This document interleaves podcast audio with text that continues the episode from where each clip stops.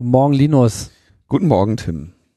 Wo holt sich jetzt eigentlich der äh, gemeine Whistleblower von morgen seine Drogen jetzt, wo Silk Road down ist?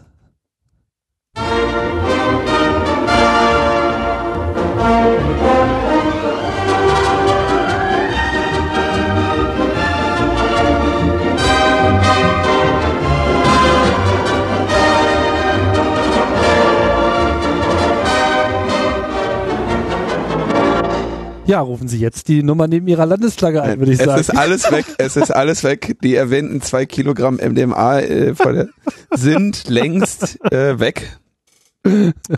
Ich denke nicht, dass es äh, lange dauern wird, bis es wieder einen neuen. Äh, es gibt schon mehrere. Es gibt schon ja, mehrere nach. Es gibt überhaupt keinen Mangel im Internet. Das ist das Schöne. No. Trotz alledem, äh, so äh, kriminelle Machenschaften im Internet sind jetzt auch nicht unnachvollziehbar. Dem sollte man sich doch immer mal wieder äh, klar werden. Ja, naja. kommen, wir, kommen wir ja gleich kommen wir noch, noch zu, ne? Ja. Ja, ansonsten äh, die Pause hier in der Metaebene ist äh, äh, vorbei und jetzt wird wieder fleißig äh, gesammelt und zusammengefegt und äh, natürlich auch hier bei Logbuch Netzpolitik und wir schreiben die 81. Sendung und es ist der 12. Oktober 2013 gucken, ob ich mich da nochmal dran gewöhne mit dem Datum. Und die Frage ist, was gibt's Neues, Linus? Es gibt, es gibt einiges Neues.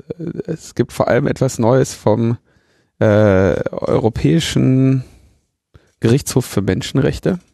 Mhm. Und zwar gab es ein, also eine ganz interessante, äh, äh, einen komischen Fall. Also eine, eine estnische äh, News-Seite hat irgendwie einen Bericht geschrieben über Eisbrecher und deren negativen Einfluss auf Pläne, Autostraßen zu einigen Inseln vor der estnisch, estnischen Küste einzurichten.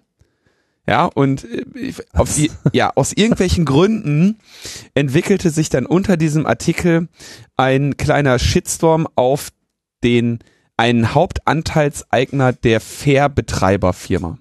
Mhm. Ja, also äh, na so ich kann halt nicht Estnisch, aber mir es scheint mir so, dass halt die Fährenbetreiber natürlich irgendwie dagegen arbeiten, dass äh, Brücken gebaut werden, weil sie ja Fähren ja. betreiben. Und dann gab's halt irgendwie einige unflätige Kommentare zu, zu der Person dieser, dieser einzelnen Person. Das war, die, die war also in, im, in, äh, in Augen einiger Kommentatoren und Kommentatorinnen eben ein, ein, ein, ein unwürdiger Mensch, ja, und wurde dann irgendwie beschimpft. Ähm, dann hat dieser, diese betroffene Person, die also in den Kommentaren auf dieser Newsseite äh, beleidigt wurde, ähm, die Betreiber dieser Seite aufgefordert, das irgendwie zu löschen. Und die haben das auch gelöscht. Mhm. Man würde jetzt meinen. Damit ist doch dann alles gut. Genau, und so, ver so verläuft der, äh, so verläuft das ja in Deutschland üblicherweise. Also du machst, du hast irgendwie äh, einen, einen scheiß Kommentar, ja, und du haftest erstmal nicht dafür, bis zu dem Zeitpunkt, dass du darüber in Kenntnis gesetzt wirst. Das heißt, äh, in dem Moment, wo sich jemand über einen eventuell, äh, was weiß ich, auf irgendeine Weise rechtswidrigen Kommentar auf einer Seite der Metaebene bei dir beklagt, äh, bist du darüber in Kenntnis gesetzt und ab dem Moment bist du dafür haftbar. Ja, das heißt, du kannst eine Kommentarfunktion laufen lassen, ähm, ohne sie anzuschauen und zu moderieren. Aber du musst halt reagieren, wenn dich jemand darauf hinweist, dass da was. Und äh, zwar dann unverzüglich, weil dann bist du in Kenntnis gesetzt und in dem Moment haftest du quasi, ja. Finde ich eigentlich eine, eine halbwegs sinnvolle Regelung, ja. Also ja. Äh, ich betreibe ja auch offene Kommentarplattformen und ähm, wenn mich da jemand darauf hinweisen würde, dass da irgendwas nicht äh, gefällt, dann würde ich dann natürlich äh, sofort eine, eine Löschung veranlassen und ansonsten kümmere ich mich einfach nicht darum. Ja, so. Und jetzt bekam aber diese, äh, dieser, der Betreiber der Seite eine Geldstrafe von einem estnischen Gericht. Ach. Äh, mit der Begründung, dass überhaupt diese Ekel, also diese, die Meinung oder die personenverletzenden Kommentare veröffentlicht wurden, hätte ähm, diese Seite verhindern müssen Und ihr wurde auch weiterhin zur Last gelegt, dass sie nicht äh, die Kommentare aus Eigeninitiative entfernt hat, sondern noch darauf hingewiesen werden musste. Ja, hm. also mit anderen Worten, denen wurde gesagt, ihr ähm, ihr seid dafür verantwortlich und es ist euer Fehler, dass ihr nicht das einfach, äh, äh dass ihr das nicht von vornherein kontrolliert habt. Ja, also mit anderen Worten, ihr seid gezwungen dazu, ähm, das zu moderieren und ja, in, in, zu kontrollieren, was die Leute da schreiben. Und dann ging dieser Fall eben vor den äh, EGMR und der hat zugestimmt und sagt, ja, ähm, abgesehen davon hat diese Newsseite ja irgendwie einen finanziellen Vorteil aus den Nutzerkommentaren. Ich weiß nicht mhm. genau, wie, de, wie der aussieht. Ähm, kann man das jetzt monetarisieren? Keine Ahnung. Fun. Also na, ich, man könnte vielleicht argumentieren, dass die Leute, die da kommentieren, die Seite dann wieder neu besuchen, weil sie sich ja mit anderen streiten und deshalb mehr zu, für mehr Klicks sorgen. Dann mehr Werbung sehen ja. dabei und die ganze Zeit kaufen, wie die Blöden. Ja, oder in dem Fall, dadurch, dass der Fall vielleicht irgendwie so eine hohe Aufmerksamkeit bekommen hat, dass dann da alle nochmal draufgeklickt haben oder so und deswegen die Seite offen. Keine Ahnung. ähm, aber nicht so ganz hin, wenn du mich fragst. Die Begründung ist, ja, sie hätten, sie hätten aktive Maßnahmen ergreifen müssen, die nicht zu veröffentlichen, beziehungsweise äh, äh, selbst selbstständig äh, ohne Hinweis zu entfernen. Mit anderen Worten, sie müssen ihre eigenen, ähm, müssen ihre Kommentarplattform da unten äh, moderieren äh, bis zensieren. Jetzt frage ich mich natürlich gerade, was hat eigentlich dieser Europäische Gerichtshof für Menschenrechte ausgerechnet äh, in dieser Entscheidungskette da zu suchen? Also inwiefern betrifft denn das hier Menschenrechte und inwiefern ist denn das jetzt äh, bindend? Also äh, für wen und auf welcher Ebene? Also das erscheint mir ein bisschen merkwürdig, dass das jetzt nicht beim normalen Gerichtshof gelandet ist, weil das ja zunächst einmal eine ganz normale Zivilklagenkette äh, ist. Also Menschenrechte, welches Menschenrecht ist denn hier verletzt worden? Mm, oder war es Ich denke, das ist, das ist ein äh, mm. ich war ja im Urlaub. Ich konnte das ja nicht yeah. lesen. Deswegen kann ich dir jetzt hier solche äh, tricky Fragen stellen. ähm, es ging in dem, äh, also der, die, die Begründung, warum es dort war, ist, weil es um freie Meinungsäußerung ging. Und deswegen ist der EGMR dann Aha, betroffen. Okay. Ja, weil sie sagen, ähm, also dass ja grundsätzlich in dem, in dem, dass grundsätzlich freie Meinungsäußerung herrscht und dass sie deswegen nicht äh, gezwungen werden können, alle diese Kommentare zu, äh, zu moderieren. Hm. Ja, und das ist auch der, das ist auch der, der wichtige, der wichtige Einschnitt, der daraus ähm, der damit einhergeht. Also vielleicht macht es ja intuitiv sogar Sinn, dass man sagt, naja, hör mal, wenn du eine Webseite betreibst und da können Leute was hinschreiben, dann musst du irgendwie aufpassen, was da steht. Und das bist du dafür verantwortlich. Immerhin sind es deine Server, die diese Inhalte dann übertragen. Und wenn du anderen Menschen ermöglicht, da was reinzuschreiben, dann musst du das eben kontrollieren. Und wenn dann da jemand den den Holocaust leugnet oder so, dann bist du eben daran schuld. Ja, aber dann muss ja auch noch jemand das Internet die ganze Zeit lesen. Das reicht doch schon, dass so viel geschrieben wird. Ich denke, das Problem ist ein, ist ein anderes. Wenn du, wenn du, wenn du hingehst und sagst, okay, jeder, der Kommentare veröffentlicht, muss die moderieren und ist grundsätzlich dafür verantwortlich, ja. Das heißt, also wie gesagt, so in dem Fall jetzt Beleidigung einer Person, krieg ich ne, krieg ich als Betreiber der Seite eine Geldstrafe für. Der, als nächstes geht da einer hin und leugnet den Holocaust dann bin ich ja auch noch für verantwortlich, ja. Und irgendwann bin ich halt verurteilter Holocaust-Leugner oder so, ja, weil ich einen Server betrieben habe, auf dem in irgendeinem Kommentar irgendjemand irgendeinen Scheiß behauptet hat. Ja, ich meine, ähm, das äh, schönes Einnahmemodell für Staaten, äh, sozusagen einfach alle Blogs mit äh, maximal ja, oder auch ist doch auch ein schönes Geschäftsmodell. Inhalt zu füllen, ne? Äh, dann gehe ich halt über ein Anonymisierungsnetzwerk irgendwo hin und beleidige mich selber und zeig dann den, den Seitenbetreiber an. Ja, aber da kriegst du doch nicht die Kohle. Wenn ich beleidigt wurde? Ach so. Ach so, diese, ach so, diese, das Geld ging nicht ans Gericht. Nee, nee, das Geld, also Ja, weiß ich jetzt. Also ich denke mal, dass also es ging Sagtest um eine Geldstrafe. Geldstra ja, Geldstrafe, Geldstrafe geht ja an den Staat und das andere wäre ja sozusagen nochmal eine Schmerzensgeld. Ich will jetzt mal ganz kurz erstmal auf den wichtigen Punkt. Ja. Wenn der Betreiber verpflichtet ist, rechtswidrige Kommentare zu entfernen, beziehungsweise nicht, gar nicht erst zuzulassen, das ist ja der Unterschied. Der hat die ja entfernt. Ja, und es war nicht genug. Es ist unmöglich zu machen. So, es ist unmöglich zu machen und selbst wenn du es machst, dann wird die Rationale dabei sein, dass du Kommentare im Zweifel nicht zulässt. Also weil du ja nicht das Risiko eingehen möchtest, sagen wir mal, da steht jetzt einer und hat eine nur bedingt noch durch Fakten gedeckte Aussage, die er da tätigt. Ähm, oder für dich eben nicht mehr im Rahmen des Nachprüfbaren äh, stehende Aussage dann würdest du die im Zweifelsfall lieber nicht zulassen, weil du als Betreiber nicht das Risiko eingehen möchtest, Ja.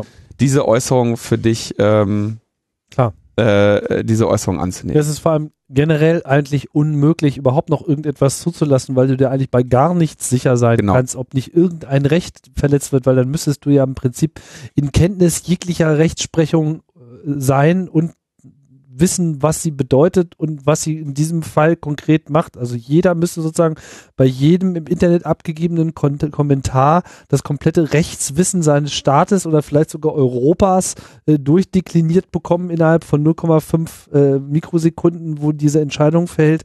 Und das ist einfach überhaupt nicht äh, zumutbar. Ich meine, dafür haben wir Gerichte, dass sie dann im Zweifelsfall auch mal feststellen, äh, was denn jetzt hier äh, auch wirklich das angewandte Gesetz ist. Und nicht Mhm. selten haben wir ja auch schon laufend eigentlich Situationen, wo auch Dinge entschieden werden, wo man sich denkt so, äh, wie, das lese ich aber hier irgendwie anders in den Paragraphen.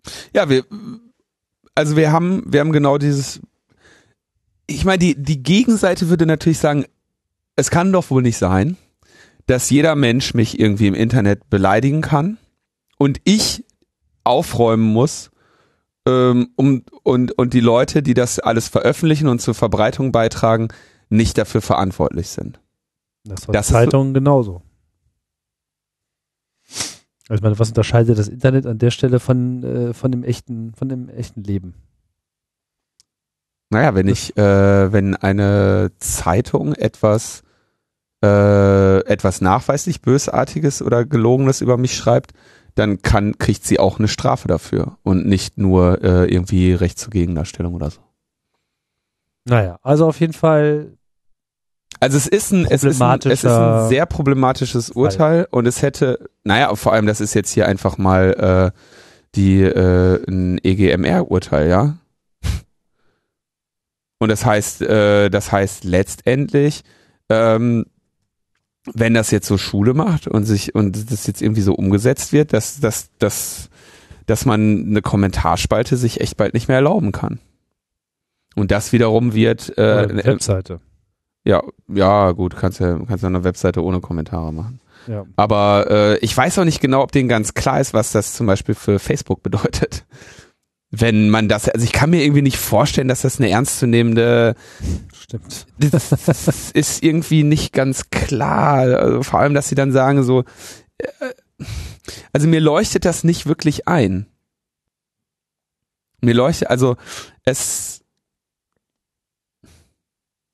es ist irgendwie nicht äh, klar, was, also äh, es kann eigentlich so nicht ähm, bestehen. Also wenn du das so sagst. Ne, wenn, also we- wenn, meine Güte, jetzt bin ich ja ganz, ganz wuschig hier. Also äh, es, das Internet kann so nicht funktionieren und ein, ein solche Rechtsprechung kann auch nicht funktionieren. Ich zitiere mal kurz die Wikipedia. Mhm. Äh, Artikel Europäischer Gerichtshof für Menschenrechte, Bindungswirkung der Urteile des EGMR in Deutschland. Mhm. Da heißt es, in Deutschland steht die EMRK, was ist das jetzt wieder für eine Abkürzung? Ah, Europäische Menschenrechtskonvention äh, im Rang unter dem Grundgesetz. Sie kann äh, auf der Ebene eines einfachen Bundesgesetzes, sie kann daher vor deutschen Gerichten wie jedes andere Gesetz geltend gemacht werden kann. Also die Menschenrechtskonvention. Ich dachte, das wäre jetzt eine Aussage über die Urteile gewesen. Äh, okay. Ich, der Rest äh, enthält mir zu viele Paragraphen, um das jetzt hier zu zitieren. Ich lasse einfach mal offen. ähm, es gibt da auf jeden Fall eine Bindungswirkung, Mhm. Die nochmal interessant wäre, vielleicht auch hier bei uns in den Kommentaren, falls sich da jemand auskennt, bevor wir wieder dummes Zeug äh, reden, ähm, was denn seiner ihrer Meinung nach da für eine Bindungswirkung hier jetzt in Kraft treten könnte durch dieses Urteil. Also man würde eigentlich erwarten, oder eigentlich sind, waren solche Debatten inzwischen mal, äh, hatte, hatte man eigentlich gedacht, das hätten wir inzwischen hinter uns. Und die Regelung äh, mit, wie es in Deutschland eben in den letzten Jahren so war, in Kenntnis setzen, meistens kriegst du dann irgendwie so eine Fristsetzung oder sowas, ähm, und das einfach auf einem kurzen Dienstweg zu klären, halte ich für, ähm, für eine sinnvolle äh, Möglichkeit, hier das, das Recht einer einer Person äh, und das, das hohe Gut der Meinungsfreiheit irgendwie in eine Abwägung zu bringen. Und äh, das scheint hier jetzt krass in dieser, in dieser Rechtsprechung, äh, in diesem Urteil nicht der Fall zu sein. Und das könnte sehr unangenehme Folgen haben, wenn das so jetzt irgendwie Schule macht. Ja, also alles outsourcen zu Facebook. Ja. Alles outsourcen zu Facebook ist eine schöne Idee, haben ja auch, äh, machen ja viele Firmen. Und das ist eines der, ich glaube, das haben wir so in den, in den ersten Folgen Logbuch Netzpolitik mit einer irgendwie, mit einer ein oder zwei, mit einer einstelligen Episodenzahl oder so. Da haben wir darüber schon gesprochen, dass äh, der äh, Thilo Weichert ähm, vom äh, ULD, Unabhängiges Landeszentrum für den Datenschutz in Schleswig-Holstein. Auch als Datenschutz-Taliban bezeichnet. Von wem? Von verschiedenen Menschen. Verschiedene Menschen. Das ist zum Beispiel jetzt ein anonymer Kommentar. Der, der ist, den hast du dir jetzt zu eigen gemacht. Da, dafür stehst du du? jetzt. Ich habe ja. nur gesagt, dass ich das gehört habe, dass Ja, das aber du jemand machst- gesagt hat. Du machst ja eindeutig finanziellen Profit. Ist ja nicht in der Kommentarsektion, ist ja im Hauptteil. da kann man ja sagen, was man will, oder? Habe ich das jetzt falsch verstanden? Hier ging es auch nur um Kommentare. Also Thilo Weichert hat damals, äh, ist hingegangen und hat gesagt, ja, ähm, hat irgendwie 13 Unternehmen in Schleswig-Holstein angeschrieben und hat gesagt, so, ich verordne hiermit, dass ihr äh, eure Facebook-Seiten schließen müsst. Weil ihr äh, Facebook erstellt äh, Profile über die Menschen und, und verletzt ähm, das deutsche Datenschutzgesetz, stimmt.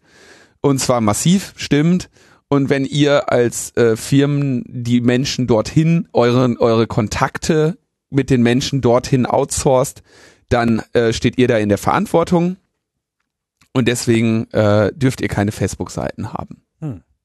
Für eure, für euren Kundenkontakt. Ja, und dann haben äh, die diese 13 von, oder es waren glaube ich 13 Unternehmen. Und da haben dann äh, die diese drei von diesen Schleswig-Holsteiner und Holsteiner Unternehmen haben gesagt, naja, äh, das sehen wir irgendwie nicht unbedingt ein, weil das äh, dann wirklich zu einem äh, nachweislichen Nachteil für uns führt gegenüber Unternehmen, die in anderen Bundesländern sind und Und gerade deutschlandweit plakatieren mit Facebook-URLs äh, Ja. etc. Ja, ja. Hm? Ähm, und jetzt landete dieser Fall dann vom Oberverwaltungsgericht, äh, nee, äh, im Verwaltungsgericht, noch nicht im Oberverwaltungsgericht, ähm, in Schleswig-Holstein. Warte, jetzt muss ich noch mal kurz, mit den Gerichten habe ich es ja immer, das ist ja immer schwierig. Äh, Verwaltungsgericht Schleswig.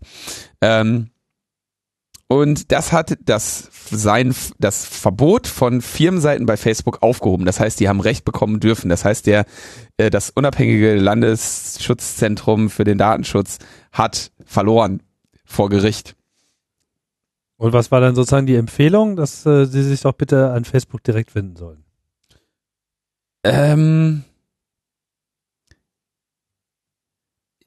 ich bin, ich bin mir gar nicht sicher. Sie haben einfach gesagt, ja, ähm, na, na, na, na, na, ich bin mir. Sie haben einfach, also verhandelt wurde ja nicht das, das Datenschutzmodell von Facebook, sondern verhandelt wurde, ob sich die Unternehmen, die eine Facebook-Fanseite äh, betreiben, äh, schuldig quasi an den Datenschutzverletzungen machen, die Facebook betreibt. Ja. Und das war nicht der Fall. Also sie haften nicht für die äh, für die für die Datenschutzvergehen, äh, die ihr Erfüllungsgehilfe Facebook äh, in diesem Falle äh, begeht. Das ist doch schön. Ja, ich weiß, also es ist halt vor vor dem Hintergrund der äh, der der Debatten der letzten der letzten Wochen erscheint das natürlich ein bisschen ähm, äh, ein bisschen lächerlich dieser ganze dieser ganze Fall, aber das hat schon ich meine, er hatte einen Punkt, ja, so es es ist Daten, aus Datenschutzerwägungen nicht unbedingt irgendwie zu rechtfertigen, dass ein Unternehmen seine Kunden oder was äh, zu Facebook, zur Facebook-Nutzung anstiftet, ja. Und dass der, dieser ganze Kram dann da irgendwie äh, bei, an, bei auf anderen Servern liegt, äh, unter einem anderen Datenschutzgesetz da verwaltet wird. Ähm, Facebook natürlich Profile über die Nutzer macht, das ist das Modell. Also ich finde es grundsätzlich schon auch ziemlich schlechten Stil für ein Unternehmen, eine Facebook-Seite zu haben. Hm. Ja, äh, das wird die Marketingabteilung des Unternehmens anders sehen. Ja, because everybody is doing it. No. Daran erkennt man meistens schlechten Stil.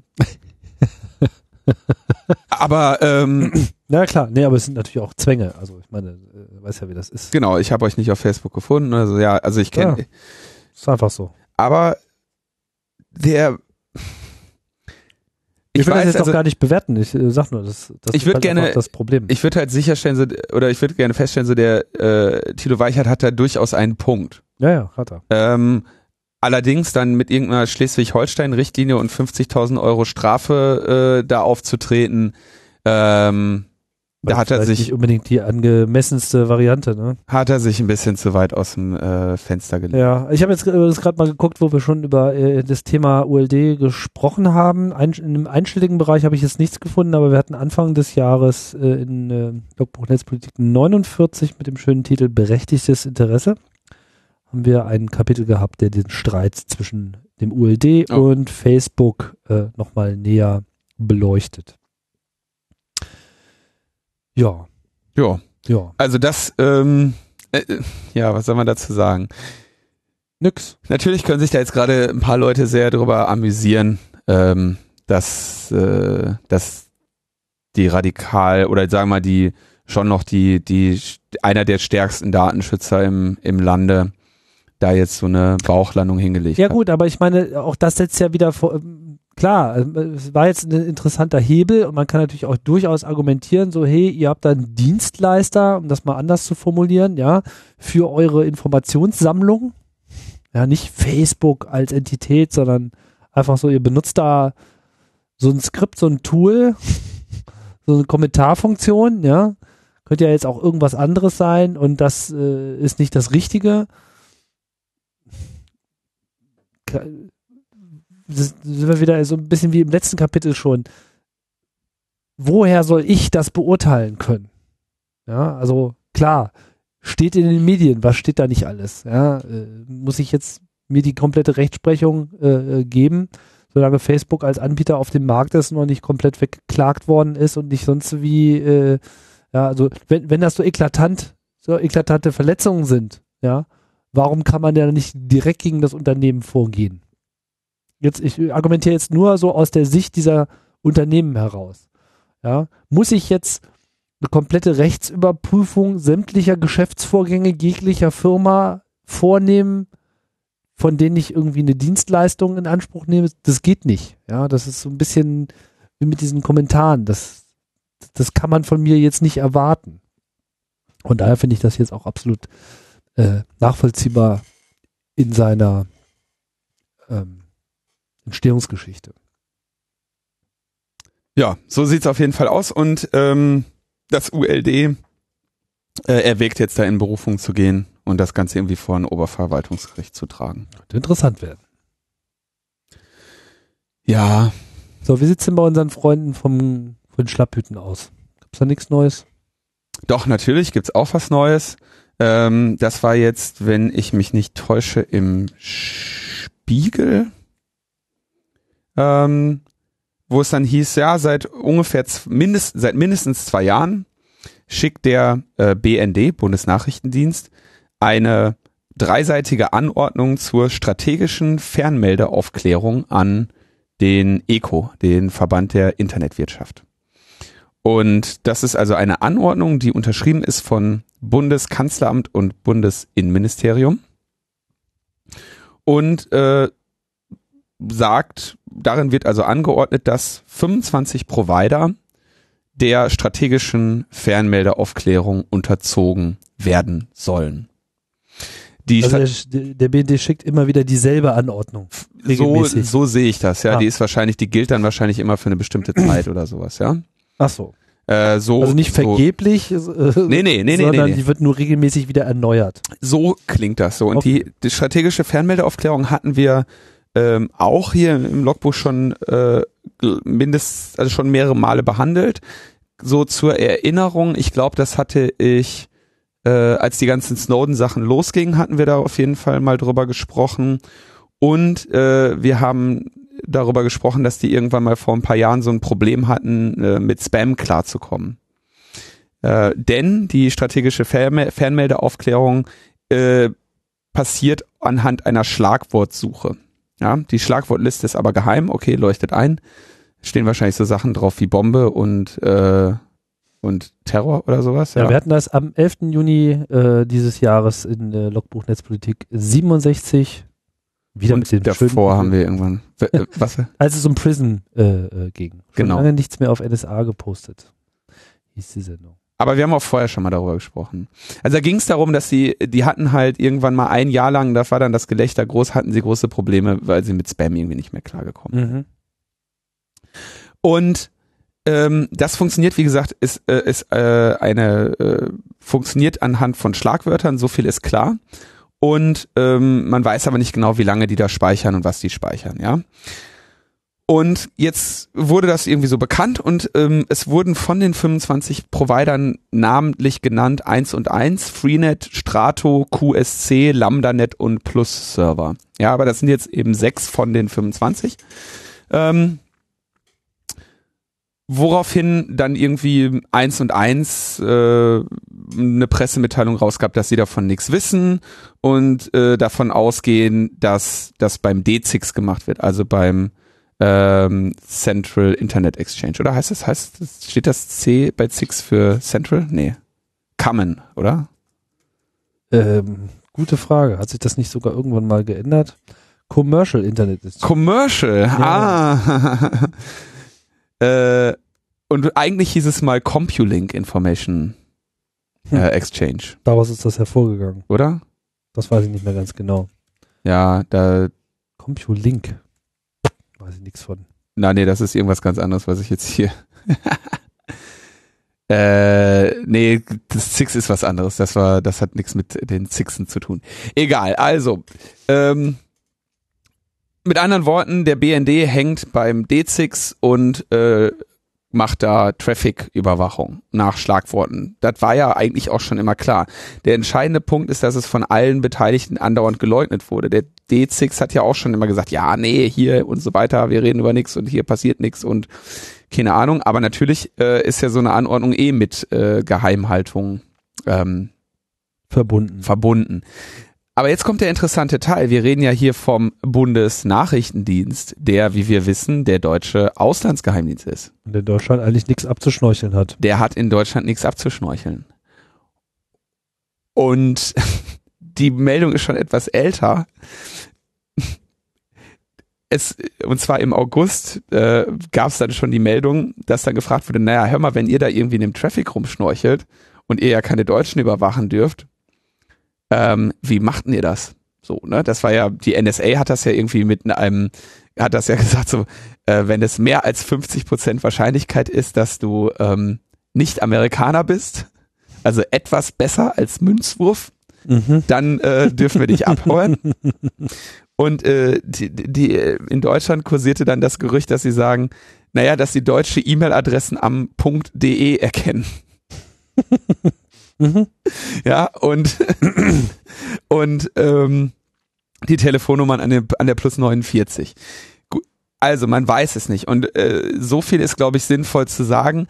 Die können das auch nicht erkennen. Ja, das äh, so viel weiß ich über Datenstrom, dass du das nicht äh, sinnvoll äh, detektieren kannst, ob das jetzt gerade eine E-Mail von einer von einem deutschen Bundesbürger ist oder äh, von einem das ist vollkommen ausgeschlossen. Ich meine, man sieht ja schon, welche Probleme äh, Deutschland hat, so mit elektronischen Personalausweisen und so weiter, überhaupt mal eine Identifizierung eines Deutschen hinzubekommen. Da kriegen sie das auf gar keinen Fall hin, wenn sie sich da in Turbogeschwindigkeit monströse Datenströme äh, vor die Nase legen. Und jetzt kommt noch ein, ein anderer interessanter Punkt zur Sprache. Auch das hatten wir im Logbuch erzählt, dass die teilweise ähm, also dass sie ja mehr Geld haben wollten. Das war auch gerade kurz nach dem NSA-Skandal, da wollten sie auf einmal 100 Millionen haben. Das ist dann wahrscheinlich auch die Folge, die du gerade angesprochen hast. Mhm. Äh, wo sie nämlich sagen, ja, ähm, wir dürfen ja nach dem G10-Gesetz irgendwie 20 Prozent und wir kommen da aber gar nicht dran, wir schaffen meistens nur fünf. Und deswegen müssen wir die Kapazitäten ausbauen. Und jetzt ist interessant, wovon überhaupt 20 Prozent? Ja, von der Gesamtübertragungskapazität des DZIGs und oder von der tatsächlichen Last des DZIGs.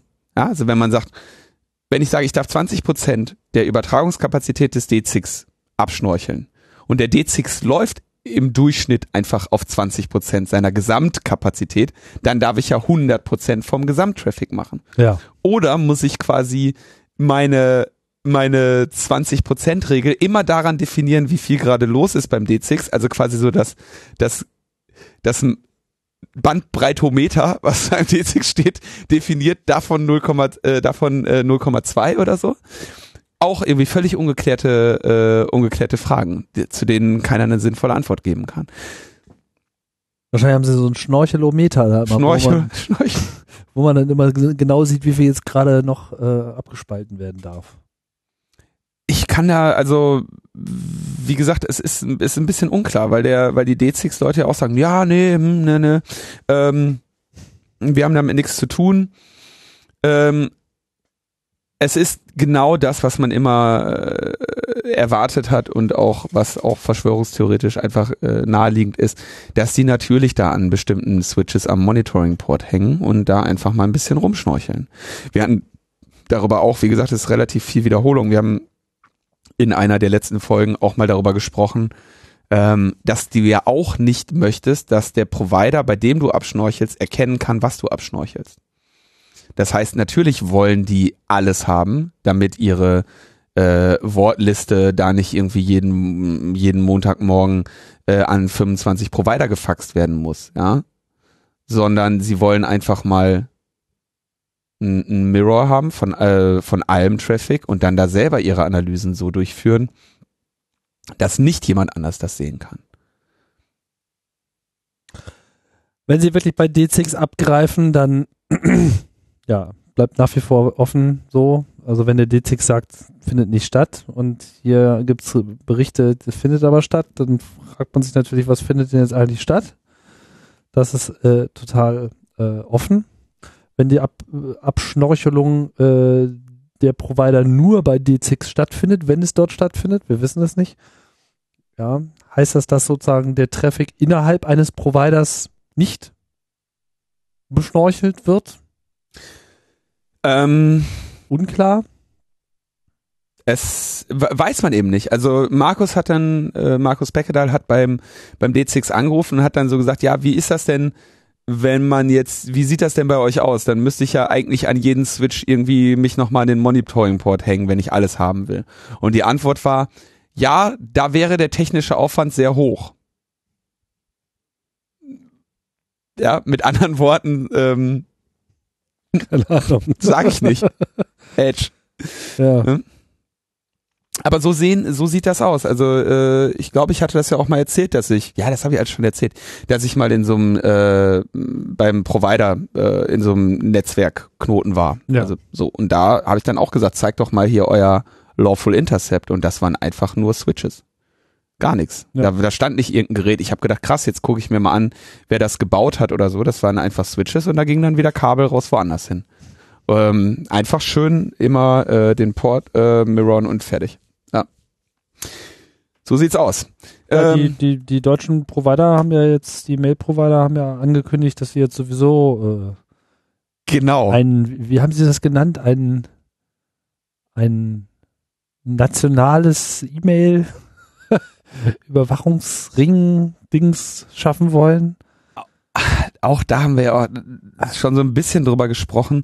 Da bin ich mir nicht ganz sicher, ob das, wie sinnvoll das überhaupt ist. Telekom da hat das vorgeschlagen. Ne? Telekom hat vorgeschlagen. Nationale E-Mail. Ja, Telekom ist da jetzt ganz weit vorne. Sie haben ja erstmal, haben sie ja schon vor, vor Wochen, wir hatten darüber gelacht, äh, gesagt, jetzt machen wir mal äh, Transportwegverschlüsselung an äh, zwischen den zwischen irgendwie United Internet, GMX, Web.de und und T Online. Genau, wir benutzen die Webstandards, die seit zehn Jahren da sind. Genau, wir benutzen Webstandards, die seit zehn Jahren da sind und machen dann irgendwie eine, eine Deutschlandflagge mit, mit einem Schloss irgendwie in die Web-Oberfläche, über die die Leute unverschlüsselt ihre E-Mails dann abholen. Was auch immer. Ja, also totaler, totaler äh, Vierlefanz. Ja, wie wollen Sie das auch noch steigern? Ne? Was kommt als nächstes? Stacheldraht?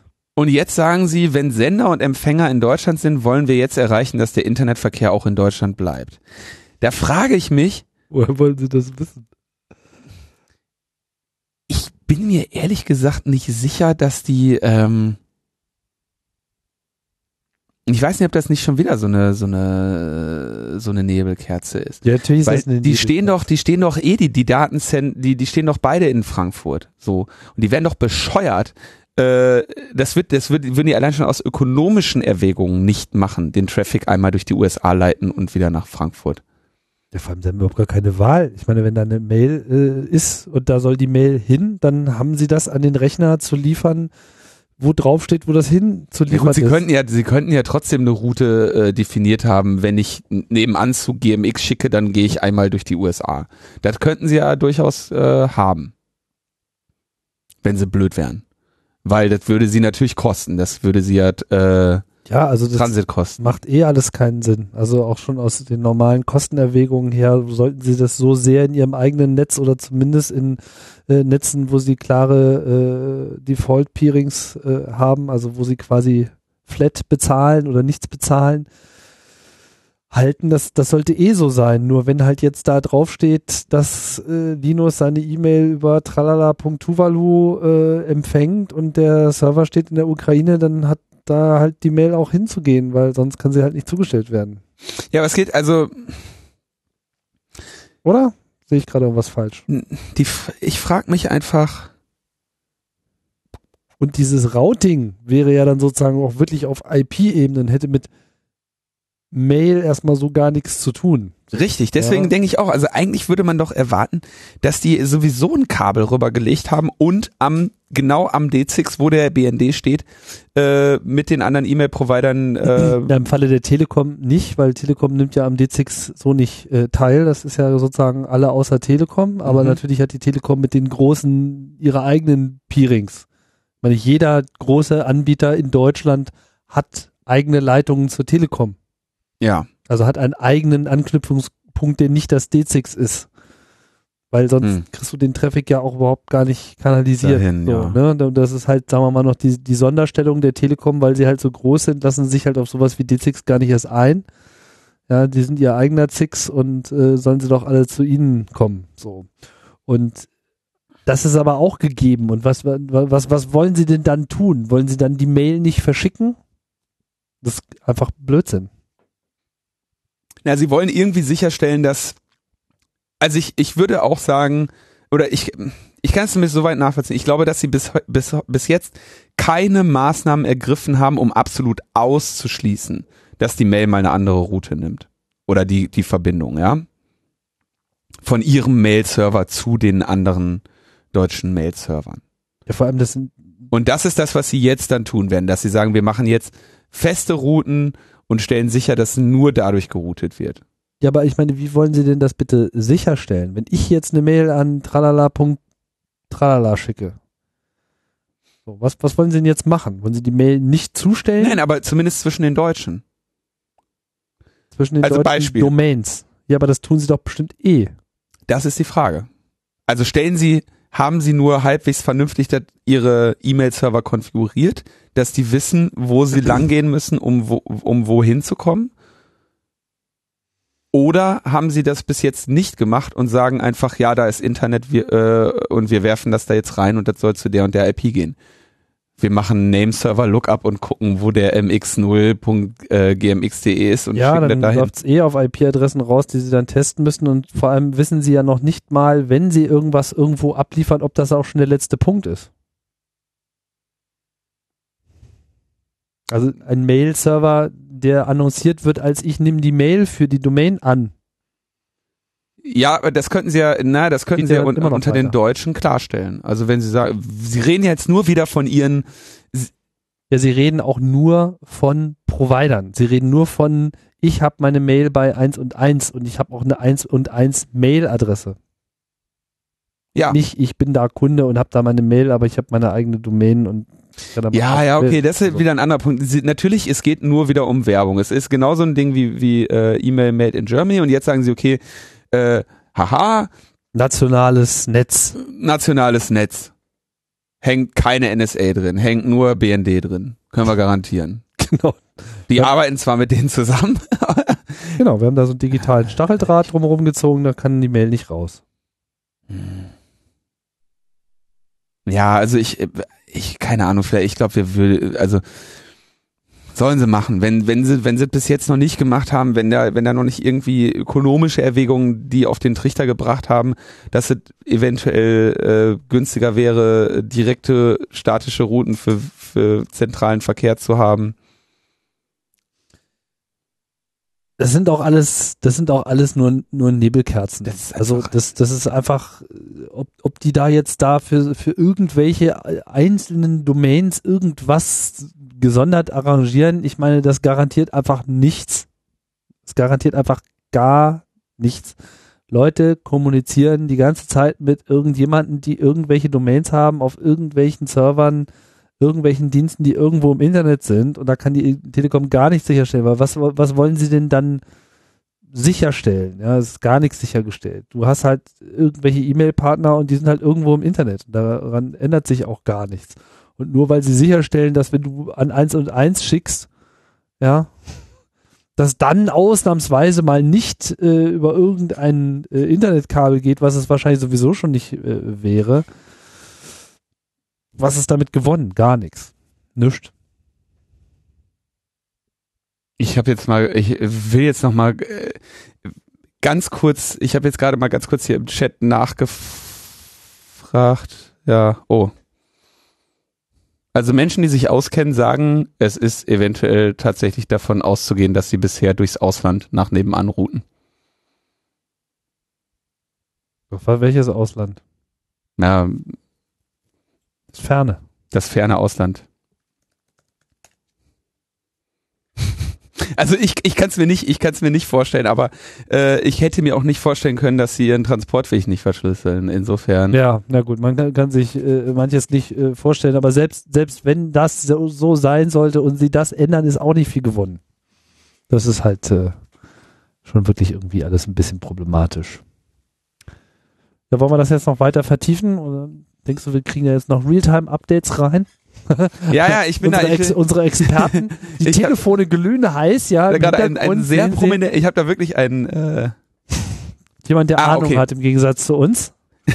also jemand, der jemand, der Ahnung hat, der auch äh, sa äh, sagt, ähm, okay, bei den bei den Deutschen, also teilt eigentlich genau deine Einschätzung. Ja. Bei den dass sie natürlich nicht eine Liste der deutschen E-Mail-Provider pflegen und sicherstellen, dass bei jedem einzelnen deutschen E-Mail-Provider sie ihre Mails dann auch nur durch Deutschland routen. Es kann sehr gut sein, dass sie quasi zwischen den beiden, zwischen den sehr be zwischen bekannten großen anderen E-Mail-Providern dann schon irgendwie die direkte, eine direkte Route haben. Das wäre ihnen theoretisch zuzutrauen, dass sie äh, so schlau sind. Das ist schön. Jetzt äh, hast du mich zumindest nicht als totalen äh, Internetidioten äh, dastehen lassen. der, der in Echtzeit von den Internet-Experten aus dem Bildschirm im Hintergrund korrigiert wird. Das freut mich doch sehr. ja, aber das ist Leumund bleibt. so ein bisschen wirr. Gut, das erzeugt alles äh, Kopfschmerzen. Lass Ja. uns mal äh, weitermachen. Ja, Da kriegt noch jemand Kopfschmerzen. du hattest, ja, der hat jetzt ähm, Tor. Tor bereitet der NSA Kopfschmerzen. Das war jetzt dann doch mal eine äh, eines der Snowden Leaks, die dann äh, ja Leute doch auch mal äh, ein bisschen beruhigt hat auch wieder, ja. Ähm, und zwar das äh, Anonymisierungsnetzwerk Tor ist sicherlich ähm, vielen unserer Hörerinnen bekannt. Ähm, es gibt auch ein CRE darüber mit Artot. Äh, NSCR. langes her, aber äh, am Pr- Grundprinzip hat sich nichts geändert. Ähm, Hast du das gehört? ich habe alle CREs gehört, Entschuldigung. bis auf die ersten, wo da irgendwie die ganze Zeit diese, diese unerträgliche Mucke im Hintergrund ist. Im Gegensatz zu mir erinnerst du dich wahrscheinlich auch noch an den Inhalt. Tor, ähm, eine Open Source Software, die nach einem relativ einfachen Prinzip funktioniert, nämlich dass mein Traffic ähm, durch drei Stellen geroutet wird. Ähm, Mindestens. Mindestens. Und zwar so, dass ich immer nur, ähm, also so, dass dieser Traffic auch dreimal verschlüsselt ist. Das heißt, irgendwie die erste Person, an die ich mich wende, also die erste Station, an die ich mich wende, der sage ich nur, hier ist ein verschlüsseltes Paket, gib das mal der nächsten Station. Diese nächste Station bekommt dieses Paket, weiß ja aber dann nicht mehr, dass es von mir kam und gibt es dann an die Station weiter, die es am Ende dann äh, für mich an das Internet ausliefert. Das heißt, der, die erste Person weiß oder die erste Station weiß, wer ich bin. Die zweite Station kennt weder den Inhalt noch mich. Die dritte Station kennt den Inhalt meiner Kommunikation, weiß aber nicht, wo sie herkam. Ähm, und wenn man das jetzt so spielt, dass diese drei Stationen auf beispielsweise unterschiedlichen Kontinenten liegen, hat man eine sehr hohe Wahrscheinlichkeit, äh, dass es keinen, dass es keinen allmächtigen Geheimdienst gibt, der alle drei Stationen überwacht und deshalb korrelieren kann und erkennt, dass das, was da am anderen Ende an der Exit-Node rauskommt, von mir an die Entry-Node geworfen wurde. Mhm. Ich denke, ich hoffe, das habe ich jetzt halbwegs vernünftig Das ist ein erklärt. kompliziertes Thema. Ich will nochmal kurz auf diesen CAE äh, verweisen. Ich hatte, das war nämlich einer, wo ich nachträglich nochmal den Titel geändert habe. Der äh, heißt nämlich eigentlich nur Vorratsdatenspeicherung. Da war zwar Tor ein Thema, aber es stand nicht so unbedingt total äh, im Mittelpunkt. Das könnte nochmal passieren. Ähm, CAE 51. Langes- Was? So? Nee. Doch. Also wir hatten nochmal einen zu Nachrichtendiensten, der war dann äh, 59, ist jetzt auch nicht. Der ist dann erst 2010. War der Tor irgendwie auch noch ein Thema? Kann ich mir nicht vorstellen, nee. Ja, das braucht auf jeden Fall nochmal ein Update. Krass, okay. Das Ja, aus dem CRE. November 2007 ist schon ein bisschen her. Ja, ja. So, und jetzt ist es, äh, ist es, der Hintergrund von Tor ist eigentlich, dass das Ding oder dieses, dieses Prinzip, also des Zwiebelroutens, also die mehreren Schalen der Verschlüsselung und der, wo dieser verbunden werden zu einer, zu einem, äh, zu einem Routing, was dann eben äh, ermöglichen soll, dass der, ähm, dass die Seite, die ich aufrufe, in der Regel wird es ja für, für Web-Traffic benutzt, eben nicht mehr weiß, wer ich bin. Ähm, das wurde ursprünglich von der US-Regierung entwickelt, entwickelt gelassen. Ja, also es ist ein Projekt, was relativ viel Funding, ähm, ich glaube ursprünglich sogar im, im, Militärhintergrund äh, entwickelt wurde von Roger Dingledine und Das weiß ich nicht genau. inzwischen ähm, stark finanziert oder hauptsächlich finanziert wird durch so Internetfreiheitsfunds, äh, äh, die dann auch irgendwie am Ende äh, Geld aus äh, Hillary Clintons äh, Budget haben, so ungefähr. Ja. Ähm, das heißt, die USA haben relativ viele Aktien in Tor.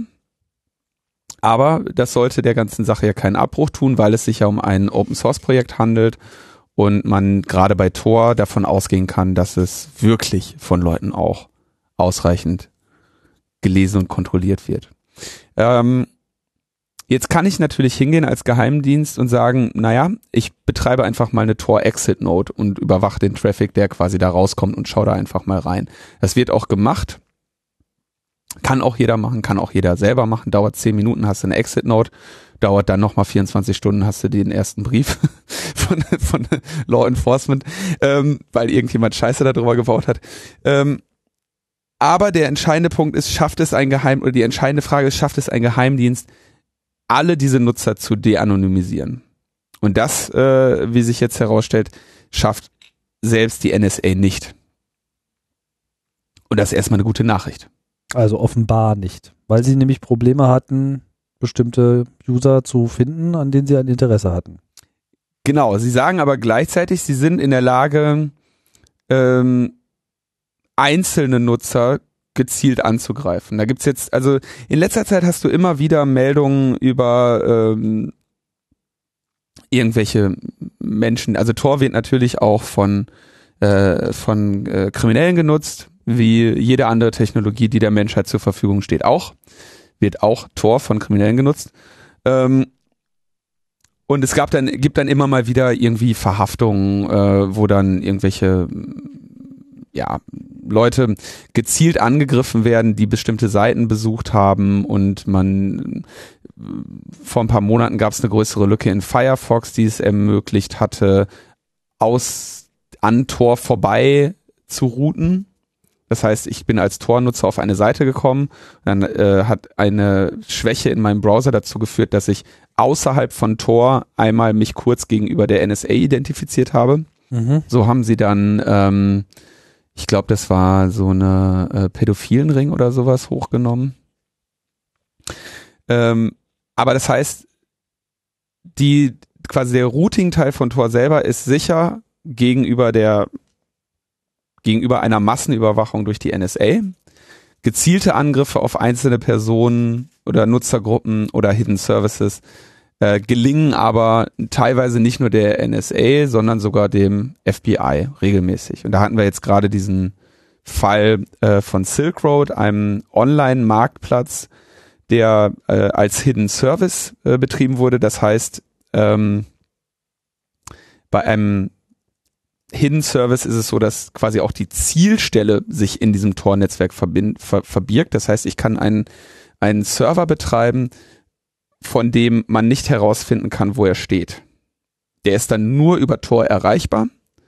Und äh, wenn ich keine besonders schwerwiegenden Fehler in meiner äh, Operational Security mache, wird es schwer möglich sein, zu identifizieren, zu identifizieren, wo dieses Gerät steht. Trotzdem scheint das jetzt im Falle von Silk Road stattgefunden zu haben allerdings eben auch nicht eben über Tor direkt, sondern über andere Fehler, die dieser Betreiber äh, gemacht hat. Der Betreiber hat eine ganze Menge äh, Fehler gemacht und einer davon war, dass er, ähm, als er quasi Silk Road gerade äh, fertiggestellt hatte, das in irgendeinem Forum bekannt gegeben hat und in diesem Forum seinen Nutzernamen registriert hatte auf eine Gmail-Adresse, die auf seinen richtigen Namen lautete. Also das heißt, er hat in, irgendein, in irgendeinem Drogenform gesagt, ey, cool, hier äh, Online-Dingens. Äh, so, und äh, das FBI hat halt mit langen Recherchen und viel Suche und Fleiß und Spucke diesen Menschen dann ähm, ausfindig gemacht. Ausfindig gemacht. Äh, weil er eben irgendwie sein Silk Road da, damals bekannt machen musste. Ähm, Außerdem hatte er, glaube ich, auch mal äh, bei Stack Overflow eine Frage gestellt und sich da unter seinem richtigen Namen angemeldet. Mhm. Ähm, inzwischen hatte dieser Typ aber 80 Millionen Dollar Provision kassiert über seinen kleinen äh, Online-Marktplatz. Ähm, hatte gerade zweieinhalb Millionen auf dem Treu Dollar, ja, ist jetzt umgerechnet in Dollar. Zweieinhalb, äh, zweieinhalb Millionen Dollar in Bitcoin auf seinem Treuhänderkonto äh, was für die, also er bietet einen Treuhandservice an. Ähm, da wurden also jetzt zweieinhalb Millionen äh, US-Dollar. Äh, was heißt, er bietet einen Treuhandservice an? Für also du Bitcoin musst ja, es ist ja, es ist ja komplett anonym. Also du gehst bei Silk Road hin, das ist wie so ein Forum. Da ja. steht einer und sagt, ich verkaufe jetzt hier Droge A zu der und der Menge. Äh, zu dem und dem Preis. So. Und dann muss ja irgendwie ein Handel äh, zustande kommen. So, das Schöne an Silk Road ist, keiner kann, da, da es nur über Tor erreichbar ist, weiß weder der Silk Road Seitenbetreiber, wer die Leute sind, die da Sachen anbieten, äh, noch wissen die, wer er ist, ja. Aber irgendwann kommt ja der Punkt, wo zumindest der Käufer sagen muss, schicke an diese Adresse. Geld. Oder an diese. Äh, oder, nein, oder der Käufer Drogen. sagt ja, schicke Drogen an diese Adresse. Mhm. Und ähm, jetzt hast du aber diesen vollständig anonymen, illegalen Handel und du musst ja irgendwie eine, eine Form von Vertrauen da reinbringen. Und das machen sie einerseits über, oder haben sie gemacht, über Nutzerkommentare. Das heißt, irgendwie bestellst da und schreibst du nachher hin, ja, hier 1a, ne, hat gut geknallt oder so. Mhm. Und äh, hab, mal, hab auch bekommen, was ich bestellt habe. Ja. So, und um, um dieses Problem zu äh, äh, Drogenhändler äh, gerne Top. wieder. Top Silk Roader, gerne wieder. ähm, um, um, um diesem Problem entgegenzuwirken, hat der Typ dann eben auch gegen, natürlich gegen Provision ein Treuhandkonto angeboten und hat gesagt, so, wir machen das so, du kaufst jetzt irgendwie Betra äh, Menge X und dann überweist du die Bitcoins erstmal an mich mhm. und in dem Moment, wo du dann die Drogen bekommen hast, bestätigst du online, dass du die erhalten hast und ich überweise dann das Geld an den Verkäufer. Mhm. Das heißt, die Kohle musste er schon mal abdrücken, aber der Verkäufer hat es erst bekommen, wenn der andere gesagt hat, alles super. Und dann wird aber eine gewisse Provision abgezogen und davon hat er sich sozusagen. Davon hat der geschätzte, ähm, alleine an den Provisionen hat der geschätzte 80 Millionen Dollar eingestrichen. Und wenn, wenn der gerade auf nur auf diesem Treuhänder-Wallet quasi nur Geld, was da liegt und gerade darauf wartet, von, von dem, von den jeweiligen Händlern in Empfang genommen zu werden, wenn er da allein zweieinhalb Millionen äh, US-Dollar drauf liegen hatte, kannst du dir ungefähr vorstellen, von was für einem Ausmaß dieses Ding war. Was Ne- war denn die Provision, weiß man das? äh, weiß ich jetzt nicht, könnte man nochmal gucken, aber wird wahrscheinlich in irgendeinem Prozentbereich gelegen. Hm. Weiß ich nicht, ich habe da nie irgendwas gekauft.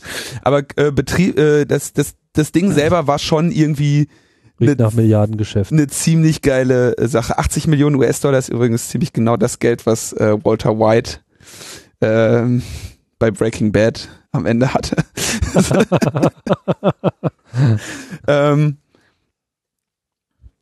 so, und jetzt der Typ, man könnte jetzt sagen, ja, irgendwie cooler Typ, hat irgendwie eine, hat einen Online-Marktplatz gemacht, so, ähm, leider wurden auf Silk Road nicht nur, äh, nicht nur Drogen gehandelt, sondern auch so Hack-Services und äh, Auftragsmorde. Und da irgendein ehemaliger Unterstützer des Silk Road äh, Servers ähm, mit äh, dem FBI oder irgendwie in Haft war oder so, hat dann der Dread Pirate Roberts, der Silk Road Founder, über Silk Road äh, dessen Ermordung bestellt. Oh oh. Ja. Und der Fall wurde damit abgehandelt, dass er, er hat irgendwie so, ich gebe dir die Hälfte jetzt und die Hälfte, wenn es vorbei ist. Und dann haben, hat das FBI äh, gestellte Fotos von Folterung und äh, äh, Mord der betroffenen Person an den geschickt und hat auch die Kohle bekommen. Aber es war kein wirklicher Mord, sondern Der Mord ist nicht geschehen, aber der hat einen Mord beauftragt. und der Beauftragte war das FBI selber. Ja, die Also hatten da quasi schon irgendwie ihre Finger drin. Also ist nur da, hat, hat nur das FBI dort Nee, äh, die Dienstleistung äh, Ermordung angeboten oder Nee, war das nee, nee, jetzt der- rein nee, nee, zufällig, nee, er hat- Er hat, äh, ähm, also der Fall ist dann noch nicht, ich habe das, also er hat tatsächlich einen anderen beauftragt und dieser hätte diese, äh, hat diese Dienstleistung auch angeboten und war nicht vom FBI. ja, Und irgendwie ist das FBI dann irgendwo dazwischen gekommen, äh, wie gesagt, da Man in the Middle. Eventuell hatten sie den halt schon identifiziert und äh, trojanisiert oder so. Äh, so, also das wird, wird dann da noch eine sehr, sehr, sehr, sehr ekelhafte Geschichte. Und ähm, Oh man, von dem wird wird aber nicht viel übrig bleiben, ne? von dem Mann wird nicht viel übrig bleiben. Und jetzt gehen gerade ähm, überall, also in Schweden und in USA, äh, in, in UK, gehen jetzt auch weitere Verhaftungen los von Menschen, die also über Silk Road Handel betrieben haben. Aber wie gesagt, die werden alle äh, nicht identifiziert über, über, über eine generelle Schwäche des Tor-Netzwerks, sondern hauptsächlich eben durch gezielte Angriffe. Und was so Ähm, ja, jetzt auch die Frage, ne? was hat der Pirate Robert selber für Informationen vorliegen? Ist ja jetzt nicht wenig, ne? Also wenn sie jetzt wirklich. Äh, naja, es ist Tor. Er weiß, er, er kann, also in, äh, das Schöne an dem Tor Hidden Service ist, dass das Ding eigentlich auch nicht in der Lage sein sollte, ähm, irgendwie seine Kunden zu verraten. Weil es ja nur über Tor, äh, weil nur über Tor darauf zugegriffen wurde. Jetzt kann natürlich sein, dass der irgendwie eine, in diesem eine riesige Datenbank von Käuferadressen jetzt da noch auf der Büchse liegen hat, die jetzt im, in, der, in den Händen des FBIs ja, ist. Das ist ähm, ganz ausgeschlossen. Das FBI hat dann natürlich auch sich über über Postwege äh, äh, sind die natürlich dann auch den den Absendern auf die Spur gekommen. Da gab es dann irgendwie ein ein ein Paar, was irgendwie regelmäßig eine Runde über 30 äh, äh, Postämter gefahren ist, weil die eine Riesenmenge an Drogen verschicken mussten, ja, und dann hatten sie halt einen GPS-Sender unter ihr Auto geklickt und mhm. dann du, wie die jeden Tag eine Runde fuhren, um, um in jedem Postamt ein Paket abzusenden, ne, damit nicht auffällt, dass sie da auf einmal mit paar Kilo Heroin reinkommen und äh, ja, und solche Sachen. Also äh, da, das ist, das liest sich alles sehr spannend, ähm, wie da so die Ermittlungsmethoden äh, waren und äh, ist echt, äh, ich glaube, das wird nicht lange dauern, bis das vielleicht nochmal irgendwie verfilmt wird oder so. ähm, ist auf jeden Fall alles, alles mit drin für, eine, für einen ordentlichen, für einen ordentlichen Film. Traurige ist, Silk Road ist weg, ja. Und äh, was selbst das FBI bestätigte, ist, ähm, dass der, äh, dass auf Silk Road guter Stoff gedealt wurde, weil die hätten also 100 Probebestellungen gemacht und ähm, haben festgestellt, dass da, dass die Ware da ähm, erstens ankommt und zweitens auch die versprochene war. Ja, soweit ich das äh, gehört habe, gibt es keinen Mangel an Nachahmerprojekten, die jetzt äh, unter neuen Namen ähnliche Dienste anbieten. Nee, ist jetzt auch keine Hexerei irgendwie, ne? Und wenn du siehst, was du da für, für, für Gewinn mitmachen kannst, ist es ja auch äh, naheliegend, vielleicht so einen Marktplatz äh, zu starten. Für Ermordung und Folter ja, also das ist echt schon ein bisschen hart. Ja, das ist echt ne, ein bisschen hart, ja. Ja, Tor, lang, lange, lange spannende Geschichte des, des Deep Webs und äh, ist natürlich auch auf eine Weise wieder schade, dass, dass, dass das jetzt gerade so in den Medien ist, weil Tor eben, wie gesagt, äh, das ist mir auch immer wichtig zu betonen, für Menschen in, in äh, anderen Ländern eine sehr wichtige Möglichkeit ist, äh, überhaupt zu kommunizieren. Absolut. Wobei ich, kleine Anekdote, wir haben mal, ähm, nein, die erzähle ich jetzt nicht. Äh, also Tor ist, Tor ist wichtig, äh, brauchen wir. Und ähm, ich kann auch, äh, möchte auch alle äh, Hörerinnen und Hörer motivieren, äh, Tor-Relays aufzusetzen. Das dauert nicht lange äh, und eure Server, die vielleicht so ein bisschen Webserving machen oder sowas, äh, und Unmengen an freien Kapazitäten haben, sowohl an äh, CPU als auch an Bandbreite. Das kann man ähm, relativ schnell und einfach einrichten, dass sie ein bisschen bei Tor-Traffic mitrouten. Und ein Relay äh, bringt einem jetzt auch nicht diese Briefe ein. Genau. Also Exit-Node betreiben äh, nur für Fortgeschrittene. Ähm, Relay geht schon. Relay ist also quasi entweder der Eingang oder das Teil in der Mitte, was nur irgendwie ver äh, verschlüsselte Sachen hin und her schiebt. Und das äh, kann man sehr schnell machen, ist relativ einfach.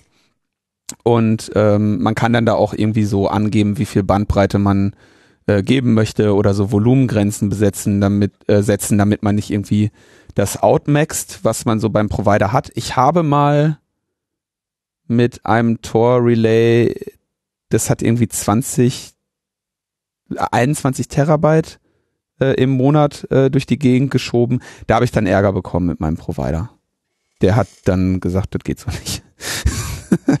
Weil ich unlimited Traffic hatte. Ja gut, hätte er mir nicht geben sollen. Ja. Wusste halt nicht, dass ich äh, die, den Traffic genau nehme und benutze.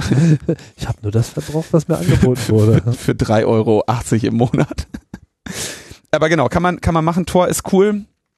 Und der wichtige Punkt natürlich, Tor ist nicht die, das Allheilmittel, weil in dem Moment, wo ihr euch über Tor äh, auf eure Facebook-Seite einloggt, ähm, ist es mit eurer Anonymität ohnehin vorbei, weil ihr ja Facebook gegenüber eure Identität offenbart. Ja, das heißt, äh, Tor ist ein ähm, ein Werkzeug, welches man mit Bedacht äh, nutzen sollte, wenn man mit sensiblen Dingen umgeht. So lang genug über Tor geredet. Gut, was haben wir noch? Es gibt noch mal was vom Europäischen Gerichtshof für Menschenrechte. Mhm. Und dieses Mal ähm, geht es um eine Klage, und zwar von Big Brother Watch, der Open Rights Group, der englischen Schriftstellervereinigung PEN und Konstanze Kurz. Was für eine illustre äh, Runde. Und die klagen gegen die britische Regierung. Und zwar hatten die, äh, die, die drei englischen Organisationen ursprünglich versucht, ihre Klage gegen den GCHQ, also den britischen Geheimdienst und seine Überwachungsmethoden, ähm, bei einem, einem, einem britischen Gericht vorzulegen. Und ähm, da hatte dann die, ähm, war dann die Aussage, ja, britische Gerichte werden den Fall nicht bearbeiten. Äh, wendet euch doch an die parlamentarische Geheimdienstkontrolle, also das Gremium, was diese ganzen Sachen anordnet und im Geheimen äh, darüber entscheidet. Das heißt, und dessen äh, äh, Ergebnisse nicht anfecht, nicht gerichtlich anfechtbar sind. Mit anderen Worten haben die Briten gesagt, es gibt keine Möglichkeit dagegen zu klagen, gegen das, was hier passiert.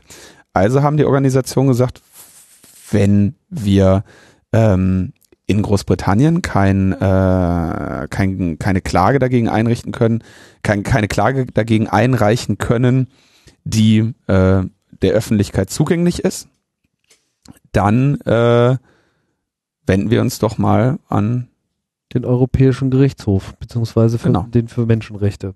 Äh, um es kurz mal klarzustellen, also Konstanze, äh, Sprecherin des CCC, als sie selbst Ja. nimmt daran teil, nicht der CCC als solcher. Ja. Gut. Das hat äh, verschiedene Gründe. Ja, sicherlich. Auf jeden Fall. Also unter anderem, glaube ich, weil du betroffene Personen brauchtest und Das- nicht Organisation. okay, das ist jetzt erfolgt. Diese Klage wurde eingereicht und ähm, das ist, wie der CCC äh, korrekt äh, feststellt, vermutlich die erste Beschwerde äh, äh, bezüglich Prism und Tempora vor einem internationalen Gericht. Mhm. Interessant. Aber da ist jetzt auch nicht sehr viel mehr passiert, als dass es ähm, eingereicht wurde, die Klage. Und jetzt wird man sehen, ob sie angenommen wird. Mhm. Also das ist jetzt auch noch nicht erfolgt, darauf wollte ich eigentlich hinaus. Also sozusagen wurde hingeschickt und jetzt. Sie ist jetzt da gucken. hingeschickt Ja, und okay. äh, werden sie im Zweifelsfall annehmen und dann wird man sehen, was da, was daraus passiert. Ja, aber sie sagen eben, dass diese Form der Überwachung eben nicht, nicht akzeptabel ist. Und ich denke, dass da der EGMR ähm, schon der äh, ein guter Ansprechpartner ist. Ja, weil sie sich ja auch schon so kompetent über Internetkommentare geäußert haben. Ja, da haben sie sich natürlich sehr gut geäußert. Also es ist, äh, ich meine, du musst ja, du, du musst ja irgendwas machen. Also ähm, ich finde das, finde das eine, eine finde das gut. Interessant finde ich, dass ausgerechnet die englische Schriftstellervereinigung sich daran äh, beteiligt. Ja, Also jetzt auch, weil sie sich da betroffen sieht oder weil die da äh, eine der wenigen ähm, intellektuellen Subgruppen in Britannien noch sind, die sich überhaupt daran äh, stören, dass das alles stattfindet. Weil wenn man sich so die Medienschlacht derzeit anschaut, äh, hat man so den Eindruck, äh, alle gegen den Guardian und der Rest äh, hält die Füße still. Das ist schon doch äh, ein ziemlich starkes Stück, was da läuft. ja, das, äh, wie war das überhaupt? Also der Guardian hat jetzt äh, aufs öffentlich, öffentlich bösartige Anschuldigungen über seine äh, Ver Veröffentlichungen bekommen. Ne? Das war in der Daily Mail oder was das war, wo sie sagten, ähm, die ganzen Guardian-Veröffentlichungen helfen einfach nur Terroristen und haben keinen, äh, offensichtlich ja keine äh, öffentliche politische Resonanz. Und daraufhin veröffentlichte der Guardian jetzt äh, die Statements von irgendwie den, was weiß ich, den, den, den führenden Chefredakteuren der großen europäischen Pressehäuser, die also dann dem, dem Guardian zusprachen, dass er da äh, journalistische äh, Notwendigkeiten, Also Worte der Unterstützung oder was? Worte der Unterstützung. Ah ja, dann. Achso, sprachst du da gar nicht drauf an? Ich dachte, das wäre jetzt der. Äh, ich weiß es ja nicht. Ich war ja im Urlaub. Ich habe das jetzt so Ja, aber das- äh, Detail nicht äh, verfolgt. Ich weiß nur, es gab irgendwie so ein etwas merkwürdiges Interview hier mit BBC und dem Glenn Greenwald, wo die auch also die ganze Zeit äh, ja, die ihn eingeredet haben, was, was, was ihm einfallen würde und so weiter. Und man fragt sich halt auch wirklich, was denn eigentlich mit dem BBC los ist. So. Ja. Also da ist schon eine interessante Solidarisierung äh, auch äh, am, am Start, ja, wie man sie bisher eigentlich so nur von, weiß nicht, ob man sie nur von Amerika, äh, von USA her kannte oder ob man nur nicht so genau hingeschaut hat oder ob das jetzt erst etwas ist, was so in äh, Britannien jetzt erstmal äh, so stark hervortritt das erste Mal. Aber man hat jetzt nicht so den Eindruck, dass das Land im Aufruhr ist und äh, die Pressefreiheit hier gefährdet sieht. Ich meine, auch Deutschland haben wir ja nun äh, auch in den letzten Wochen und Monaten hier ausführlich dokumentiert, macht nicht gerade so den Eindruck, als ob das Thema Pressefreiheit in der ganzen Debatte auch nur irgendjemanden irgendwie interessieren würde, ja, oder äh, Mandantenschutz oder äh, irgendein anderer Mhm. dieser äh, Klassiker, die natürlich nicht nur durch Vorratsdatenspeicherung, sondern eben auch durch eine Überwachung generell, vor allem eine illegale, also nicht durch Gesetze gedeckte äh, Überwachung bedrohte äh, Maßnahme, das interessiert irgendwie keinen und äh, das ist beunruhigend, um es mal zurückhaltend Ja. zu formulieren. Insofern volle Unterstützung für, für diese Klage. Natürlich die ähm, beste, besten Wunsch zum Erfolg. Genau. Ich meine, das ist so die einzige, wahrscheinlich so das einzige, was man jetzt noch machen kann überhaupt als Reaktion darauf. Ja, also sich irgendwie kann man ja nur hoffen, dass da noch irgendwie eine Reaktion, also irgendwas, also ich meine, das wäre jetzt die einzige Institution, die eventuell da in der Lage ist, da überhaupt irgendwie äh, zu einer Veränderung Ja, das wird sehr interessant sein. zu verhelfen. Ja. äh, zu sehen, welche, welche Blickwinkel die da drauf äh, haben, beziehungsweise ob sie es überhaupt annehmen. Weil das wäre dann äh, auch insofern mal sehr interessant, dass einfach ähm, auf europäischer Ebene oder überhaupt auf so einer Gerichtsebene Überwachung als solche oder geheimdienstliche Aktivität mal zum Thema gemacht wird. So, Linus. ja, ich wollte abschließend noch ähm, Ja. kurz sagen, wir haben äh, vier äh, Hörer der Woche. Und zwar sind das Christoph, Jochen, Sven und Jannis. Die wissen wieso. Vielen Dank. genau. Ein glücklicher Linus. Äh, das war's jetzt hier nach zwei Wochen äh, Pause. Wir sind jetzt wieder da und machen weiter. Stimmt's? So sieht's aus. Alles klar. Das war's. Bis bald und tschüss. Ciao, ciao.